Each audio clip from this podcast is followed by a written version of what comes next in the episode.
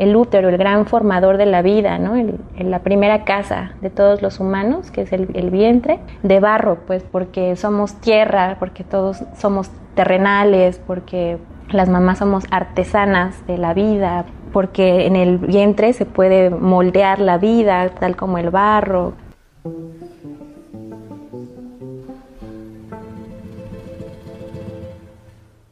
Esta es la historia de Aura Donají, mujer, madre, partera tradicional y terapeuta holística.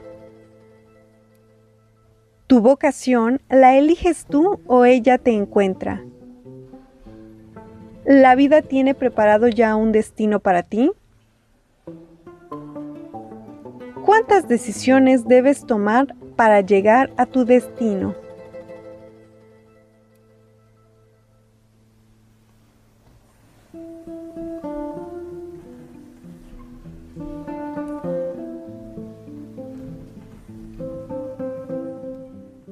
Yo decidí ser partera a partir del segundo parto que tuve. Yo todavía no tenía ni una noción de partería, ni de atención a mujeres, ni nada, pero cuando me embaracé de él quise cambiar mi experiencia de un primer parto que fue hospitalario y que no me sentí ni satisfecha, ni feliz, ni bien atendida, ni nada. Obviamente se cumplió el más alto fin, que es que mi hija mayor naciera, pero la experiencia no quería que fuera la misma. Entonces me embarazo de mi segundo hijo y al momento del parto estaba naciendo mi hijo cuando la partera que me asistió me dijo, tú vas a ser partera. Pero el 20 me cayó después. A mí me inyectó la cosquilla de la partería, de que qué es eso, de que cómo yo voy a estar haciendo lo que ella hace, ¿no? Pero en la integración de mi posparto, el tiempo y las palabras me resonaban mucho en la cabeza, pero cada vez más como una incomodidad, como un sueño recurrente, ¿no? Sus palabras y su cara, la intención con las que me las dijo. Y bueno, yo desde pequeña, desde niña, he tenido interés por la medicina. Sin embargo, como yo crecí en la Ciudad de México, canalicé esta sensación de servir médicamente la interpreté como bata blanca, ¿no? Como yo quiero ser una doctora. Entonces, yo crecí queriendo ser una doctora. Me gustaban los niños, ¿no? Trabajar con niños, bebés y todo eso. Entonces dije, bueno, entonces voy a ser pediatra. Pero no sentía la vocación así como cuando te invade el ser, ¿no? No lo sentía como que, ah, esto voy a estudiar. Me sentía rara, incompleta obviamente va creciendo uno va explorando otras especializaciones de medicina y encontré la psicología infantil que se llama paidopsiquiatría.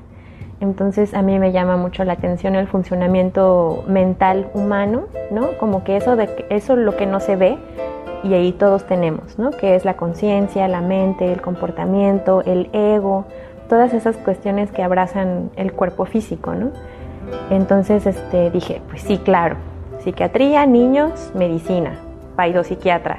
Y yo decía, chin, bueno, está bien largo, pero esto quiero hacer, ¿no? Pero todavía no al 100, ¿no? Así como bien convencida.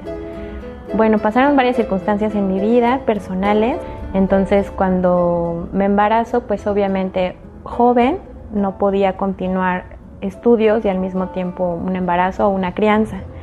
Entonces decidí apartar los estudios. Y cuando, me di cuenta, mi hija tenía ya un año de vida y, yo me empecé a cuestionar a lo que me iba a dedicar realmente en la vida, ¿no? Al ser, a la persona, a la mujer que era, le faltaba algo, pero a Aura, a la, a la persona, al ser, ¿no? No como familia, ahí estaba como cubierto, por decirlo de alguna manera. Dije, bueno, la voy a acomodar, ya no voy a ser una doctora, pero voy a ser eh, nutrióloga. Mi camino ya era como voy a buscar carreras de nutrición, es menos tiempo y me voy a seguir dedicando a la salud, ¿no? Según yo, ¿no? Era como la alternativa. Pero si medicina no me llenaba el corazón, pues nutrición mucho menos, pero ya era lo, lo que quedaba, ¿no? Era lo, la otra opción. Pues tampoco se cumplió, por X o Y razón, no pude entrar a la escuela de nutrición. Entonces, bueno, todavía no sentía en mi corazón esta cosa que me iba a dedicar. Eh, en mi familia hay mucho don del servicio. Entonces yo decía, pero a ver, ¿por qué no me acomodo? ¿Por qué no siento algo con tanta fuerza en mi corazón para dedicarme? y me seguían sonando las palabras de tú vas a ser partera. Y de repente tengo una compañía, una vecina, ella es una dula del parto y me dijo, revisa tu correo, ¿no? Este, te acabo de mandar algo. Y lo abrí y era la convocatoria a la generación, nueva generación de parteras en Oaxaca. Yo dije, wow, ¿a poco hay una escuela? O sea, ¿cómo, cómo, cómo? Era totalmente nuevo para mí, ¿no?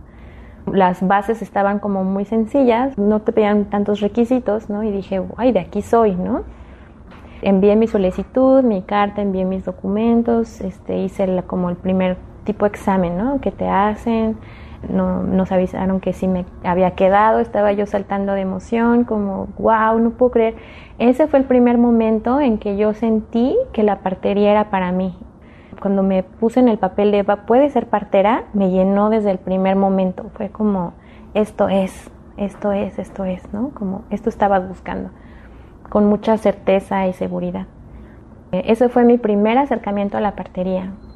El día antes que me iba a ir al primer día de clases, clases ya, no me acuerdo si era desayuno, comida con mis tías, las hermanas de mi papá, y les dije, mañana me voy a la escuela es mi primer día de escuela, estoy feliz.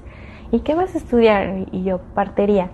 No, pues no me acuerdo cuál de las dos tías que tengo, este, se le llenaron los ojos así de lágrimas. Y yo así, ¿de qué te pasa? Y me dicen, no, pues lo que pasa es que tu abuelita, tu bisabuela, era una partera. Y, yo así de, ¿qué? wow, ¿no? O sea, como que todo mi pecho se abrió, así como, tengo linaje de parteras, ¿no? Así como, no lo podía creer. Realmente el espíritu de la partería me invadió y ya no me soltó, ¿no? Hasta la fecha. Pues así es como el muy, muy inicio de la partería, ¿no? Eh, como toda una coincidencia de hechos, ¿no? La partera que me da el primer soplo, de la compañera que me pasa la convocatoria, que yo no sé cómo le hice para juntar el dinero para la escuela, que la abuela partera y la bisabuela partera y pues no sé, todo se juntó perfecto para que yo pudiera estar en la escuela, ¿no? Ese fue el verdadero empezar. Ya después de la escuela, pues ya cada quien tiene su camino personal, decide con quién irse a practicar, ¿no? Yo me fui con un montón de abuelitas aquí en, en Huautla, aquí en los valles, las parteras tradicionales que ya no atienden partos, pero que siguen dando los servicios de prenatal, de acomodo de bebé, que el rebozo, que la consulta, que las hierbas, cosas así, más tradicionales, como un complemento hermoso, ¿no? Fuera de la escuela y, me costó unos que serán tres años en tener la confianza de poder ofrecer un parto, ¿no? Acompañaba yo partos ya desde el principio, pero como dula. Una dula es la acompañante al parto, eh, la que da apoyo emocional y, apoyo al manejo del dolor. Eso hace una dula, pero no tiene eh, las capacidades o el entrenamiento para atender como tal un parto. Eso ya es una partera. La partera también se encarga del aspecto emocional y manejo del dolor, pero tiene el conocimiento para poder hacer algo, intervenir. Eh, entonces, esa es la diferencia entre dulas y parteras. Y yo empecé siendo dula, uno para entrar a los partos, observar y aprender, y otra porque también me daba un poco de ingreso para poder sostener la escuela. Entonces era, era así empecé haciendo prácticas como dula y ya como partera ya fue un tantito un después, ¿no? tener ya la confianza y la autorización también de, de, tus maestros para que puedas acompañar un parto tú sola, ¿no? La experiencia como mujer y la perspectiva como partera. ¿Cuál es la diferencia entre un parto hospitalario y un parto tradicional? El fin más alto, el, el objetivo más profundo e importante se cumplió, que es la vida de mi primera hija. Sin embargo, la experiencia del parto fue diferente. Fue estresante, fue cansado, fue muy triste, fue con mucho movimiento, movimiento en temperaturas, en alimentos, en restricciones. Nació mi hija, me la enseñaron, eso sí, pude ver sus enormes ojos así abiertos, ¿no? Y súper activa eso me tranquilizó, no me la pudieron pasar, no me la dieron inmediatamente, que es una de las cosas, la diferencia, una de las primeras diferencias. Nació, eh, le cortaron el cordón, diferencia número dos, que este, nosotras esperamos a que el cordón deje de latir, que deje de pasar todo el nutrimiento y la sangre que la placenta pueda ofrecerle a, este nuevo bebé. Y en el hospital, pues bien, ni bien nace la bebé y, o el bebé y cortan el cordón. Eh, se la llevaron a revisar. Tercera diferencia, nosotras pasamos el bebé luego, luego para que tenga contacto piel a piel con su mamá y tenga una regulación de hormonas, una regulación de su temperatura y obviamente el, que el cambio de ambiente no sea tan súbito, que siga escuchando el corazón de su mamá, Y obviamente los brazos, la respiración, las hormonas, los olores, que sea así, suave y súper mamífero, ¿no? Este, para hacer la limpieza de la placenta. Otra diferencia que con nosotras, nosotras permitimos al cuerpo que esto sea de manera natural, que la placenta se vaya desprendiendo de manera natural, este, que el útero empiece de nuevo con contracciones para que por sí solo el cuerpo expulse la placenta. Esas son las diferencias más traumantes. Pues lo que ya sabemos, que no dejan que un familiar esté contigo en el proceso, que ya eso da mucha confianza, reduce el tiempo de parto, reduce los niveles de estrés, e incluso apoya a los doctores, o sea, para que el bebé no se salga ahí solo, para que no se desmaye, para, ¿no? O sea, deberían implementar una compañía, ¿no? Igual otra diferencia es que el baño no tiene ni agua caliente, con agua fría, que es algo que en la partería tradicional no sucede ni de chiste, ni de chiste, ni de error, ni de nada, pues, ¿no? Entonces, este, otra diferencia. Y no se bañan ni el mismo día, pues ni al día siguiente. Nosotras las aseamos de tal manera que sea higiénico, que sea, pero un baño como tal no. ¿Cómo es la experiencia de tener un parto tradicional? Dije, ¿por qué no soy mi propia partera si ya lo sé, no? Pero no, después tuve como una sensación de que tenía que ser mamá, como tenía que llevar mi rol de mamá, no de partera. Y desde ese momento se cuenta que se me olvidó todo. Como que ya no intelectualizaba así como, estoy en la semana 32, fue como muy intuitivo. Ni siquiera me puse a revisar mis apuntes ni nada. Dije, no, no, no. Ni siquiera me puse el Doppler yo a mí misma. O sea, dije, no, yo voy a ser la mamá. Y por eso decidí tener mis parteras, ¿no? Como atiéndanme, ¿no? Hagan de cuenta que yo no sé nada. Y realmente yo no sabía nada. En el momento era como me desconectaba y quería yo ser la mamá, ¿no? Más que la partera. Y entonces me, entregué a que me atendieran, pues, ¿no? Fue más conectado a, a, la intuición, a la tranquilidad, mis parteras. Y ahí afuera sentadas esperando, ¿no? Porque no hay nada más que hacer que esperar, acompañar, ¿no? Hacer que todo esté en confort y tranquilo, ¿no? Tenía yo la bendición de las plantas medicinales que me saumaban, que entraba yo al agua, salía, caminaba, iba al fuego, total libertad.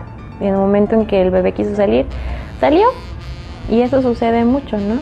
Eh, que planeamos un parto en agua, pero el cuerpo no lo quiere, nada más se sale y ya sucede el parto. O al revés, ¿no? Lo sucede todo. Los bebés nacen donde quieren nacer.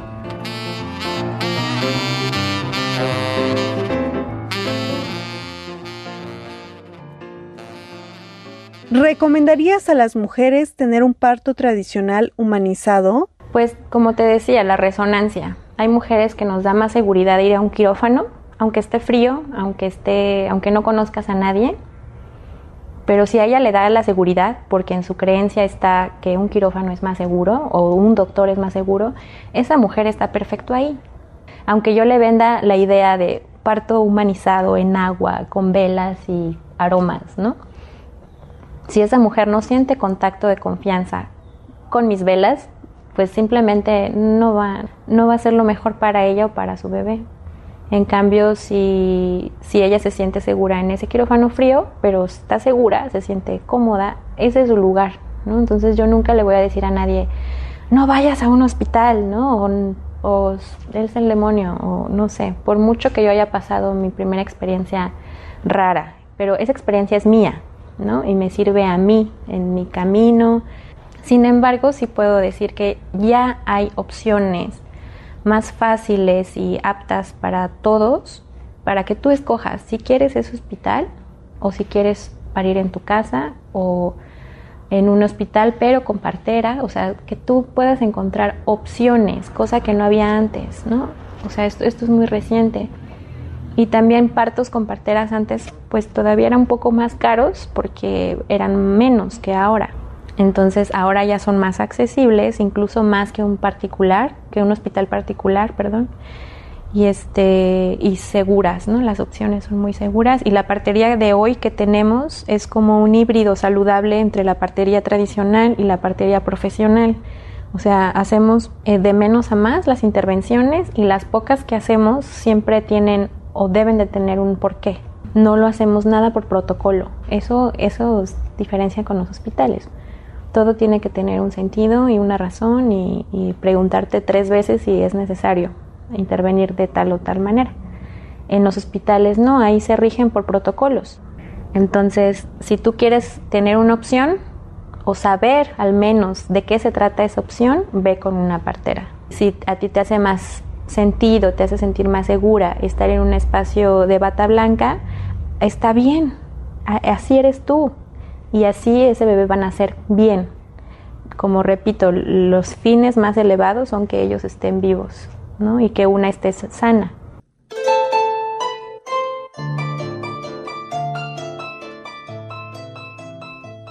¿Qué es y cómo surge Vientre de Barro? Vientre de Barro es un proyecto personal y autónomo que quise crear a partir de una necesidad de ponerle una identidad a mi trabajo. Seriedad, profesionalismo, estructura, un lugar para que sea también confiable para las familias.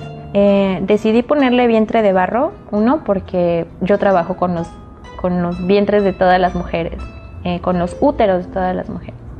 Sin embargo, siempre me ha gustado mucho una oración que es católica, con la que crecí.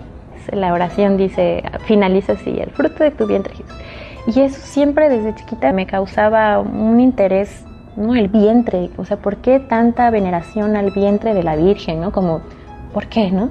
Cuando empecé a estudiar un poco más, fue como, claro, pues es el, fruto divino, según la historia católica, ¿no? Entre el Espíritu Santo, la Virgen María, que crearon a Jesús, que es un maestro trascendido, ¿no? El vientre, vientre, siempre fue un ruido, vientre, vientre, como, como algo que hay que venerar, algo que hay que cuidar, ¿no? El vientre, el vientre. Entonces cuando me puse a hacer mi lista, mi lluvia de ideas para el nombre de la identidad de este proyecto, pues nunca estuvo vientre en todas mis palabras, estaba todos los elementos, rebosos, luna, sirena, agua, trenzas, mujeres, vulvas, pero no, nada le hacía sentido, ¿no? Pero yo quería poner en, el, en la identidad de este proyecto una connotación de mi, de mi abuela y dije, ¿de qué manera lo puedo integrar? Y de repente este, estaba haciendo una oración, se me vino a la cabeza vientre de barro, así, ¿no? Así como tal, vientre de barro, como si alguien me lo hubiera soplado al oído, ¿no? Y yo, vientre de barro, wow, se escucha chido, ¿no? Como vientre de barro. Y claro, vientre es como el, el útero, el gran formador de la vida, ¿no? La primera casa de todos los humanos, que es el, el vientre, el, útero, de barro, pues porque somos tierra, porque todos somos terrenales, porque las mamás somos artesanas de la vida, porque en el vientre se puede moldear la vida, tal como el barro. Este nombre está profundo, ¿no? Pues yo lo sentí así. Y dije, claro, ¿y barro por qué? Pues que mi, mi abuela viene de la Sierra Norte, de donde es el barro rojo.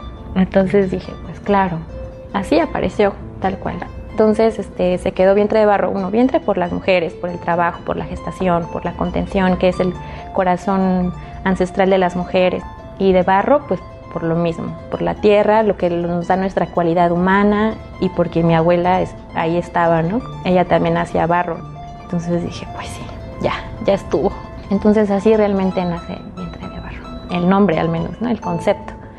Y ya teniendo esa identidad, pues ya pude promover con más profesionalización los servicios, que van desde un masaje de fertilidad para llamar la fertilidad, para que te puedas embarazar pronto, para desintoxicar tu cuerpo. Ginecología natural, todo lo que tiene que ver con quistes, miomas, virus, bacterias, infecciones, menstruación, la primera, la última, la menarquía, la eh, menopausia, en todos los niveles. También eh, terapias holísticas como el reiki, las bendiciones de útero, las sanaciones de útero, y el Teta Healing y las flores de Bach. Son como mis otras terapias que ofrezco ¿no? en vientre de barro. Y también te ofrezco la terapia placentaria, la medicina placentaria, que es este, el, poder consumir la placenta de una manera segura después del parto y hacerle su medicina en tintura o microdosis para el resto de la vida de la mamá y del bebé y del papá también, ¿no? y de los hermanos. Todos en la familia pueden tomar la tintura. Y se hacen unas artesanías también con el cordón, con las membranas eh, amnióticas, con la placenta misma. Esa también se considera una terapia independiente al parto pero principalmente es atención, acompañamiento al parto, acompañamiento al posparto, medicina placentaria, terapias holísticas que ya mencioné y el llamado a la gestación, ¿no? la fertilidad. Y pues todo lo que esto representa, pues las ventosas, el temazcal, los baños herbales, la ingesta de herbolaria. Pues estamos en, en Instagram como vientre de barro junto punto y en Facebook igual, vientre de barro punto mujer sana. Recientemente abrí el TikTok, pero ese está como arroba herbolaura. El número de contacto es por WhatsApp, ya que las llamadas ya a veces que estoy en sesión o en cualquier situación no puedo atenderlas. Y entonces por WhatsApp podemos agendar una entrevista, como una primera entrevista de información para que conozcan todo esto que no puedo escribir en redes, ¿no? Que es como, tiene que ser personal la información.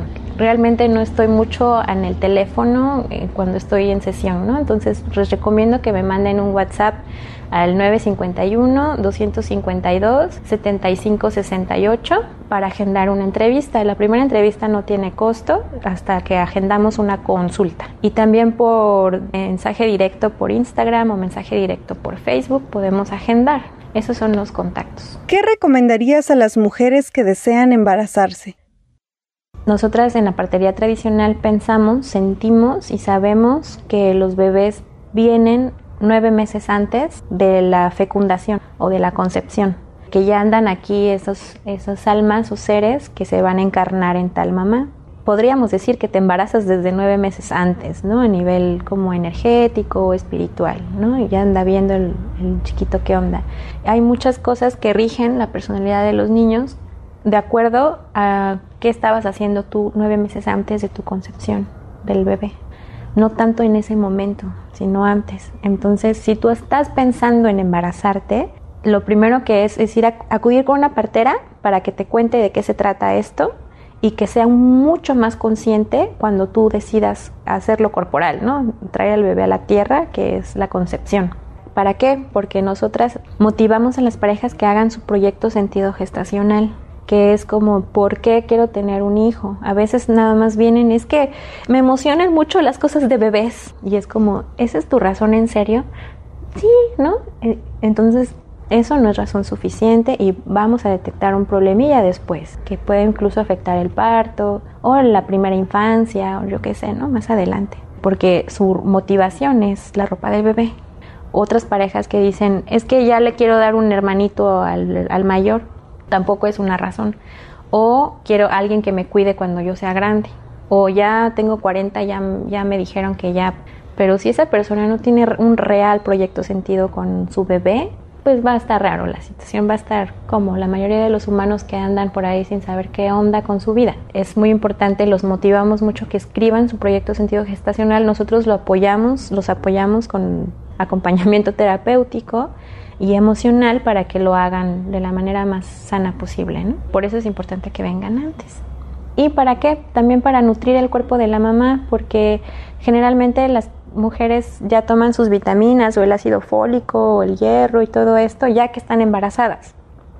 Pero no conocen que se deben de nutrir antes, porque la mamá es como el almacén de donde el bebé va a sacar todos los nutrimentos. Entonces por eso hay tantas anemias gestacionales, que hay una anemia fisiológica normal en todos los embarazos, pero a veces está más porque esa mamá no se preparó.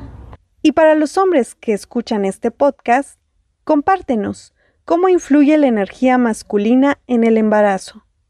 Pues por ejemplo, la energía de la eyaculación también debe ser cuidada. Cuando hago el, tratamiento de fertilidad no solo es para la mamá, También se motivan los espermatozoides masculinos, su alimentación del masculino y pues su disposición, que es la fuerza creadora. Se les dan algunas recomendaciones alimenticias para su fuerza creadora, ¿no?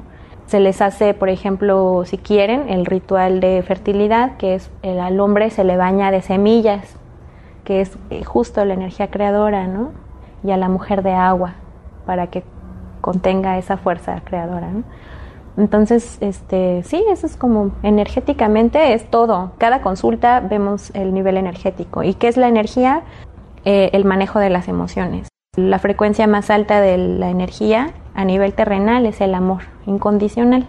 Puede sonar muy trillado, pero lo es. Así es y ya. Y el más bajo es el odio.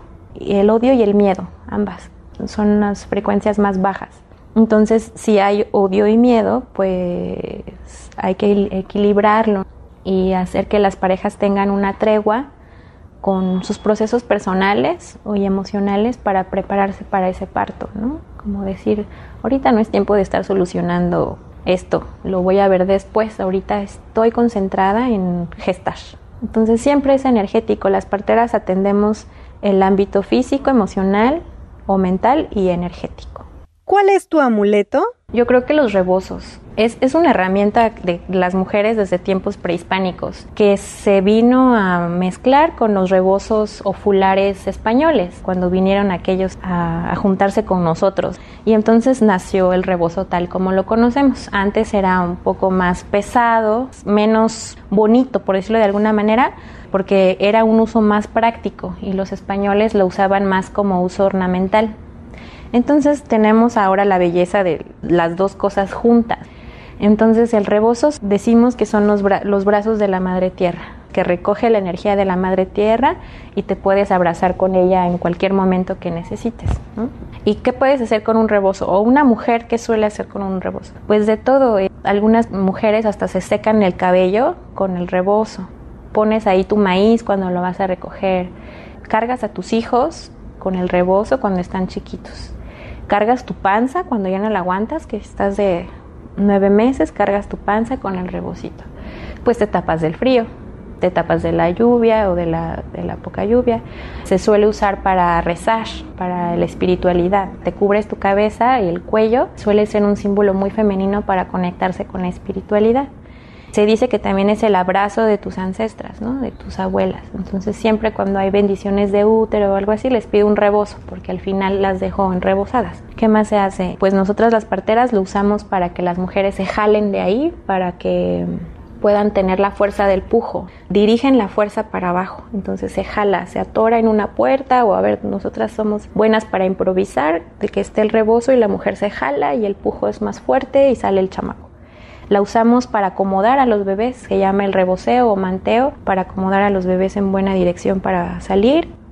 Con el mismo rebozo cerramos a las mujeres, ya que tienen su bebé, pasan unos días, hacemos el baño de hierbas y cerramos el cuerpo con varios rebozos distribuidos en todo el cuerpo para cerrar el proceso de gestación, tanto simbólicamente como óseo y orgánico.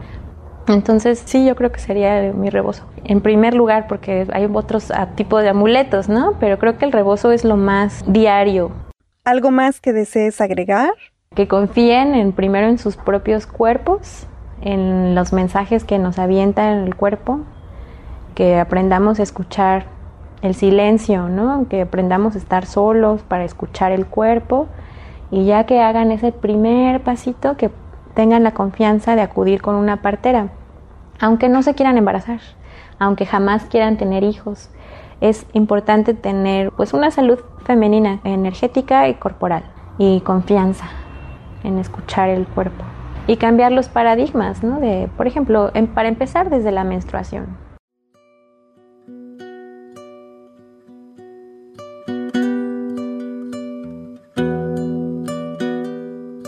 Agradecemos a esta admirada y respetada mujer por compartirnos su experiencia en esta importante labor, la de ayudar a otras mujeres a traer a la vida a un nuevo ser. Esto fue el episodio número 4 del podcast Amuleto. Y para finalizar, me gustaría mencionar que la selección musical fue una sugerencia de nuestra invitada, la partera Aura Donají. y las canciones son las siguientes. La Bruja, música tradicional de Veracruz, Gracias a la vida de Violeta Parra, Sun Kyung Suleim de Kenny Arcana, Shu Bu de Sas. No olviden compartir este podcast con alguna persona que resuene con el tema de este cuarto episodio, que en resumidas cuentas trata sobre la partería tradicional. Hasta muy pronto.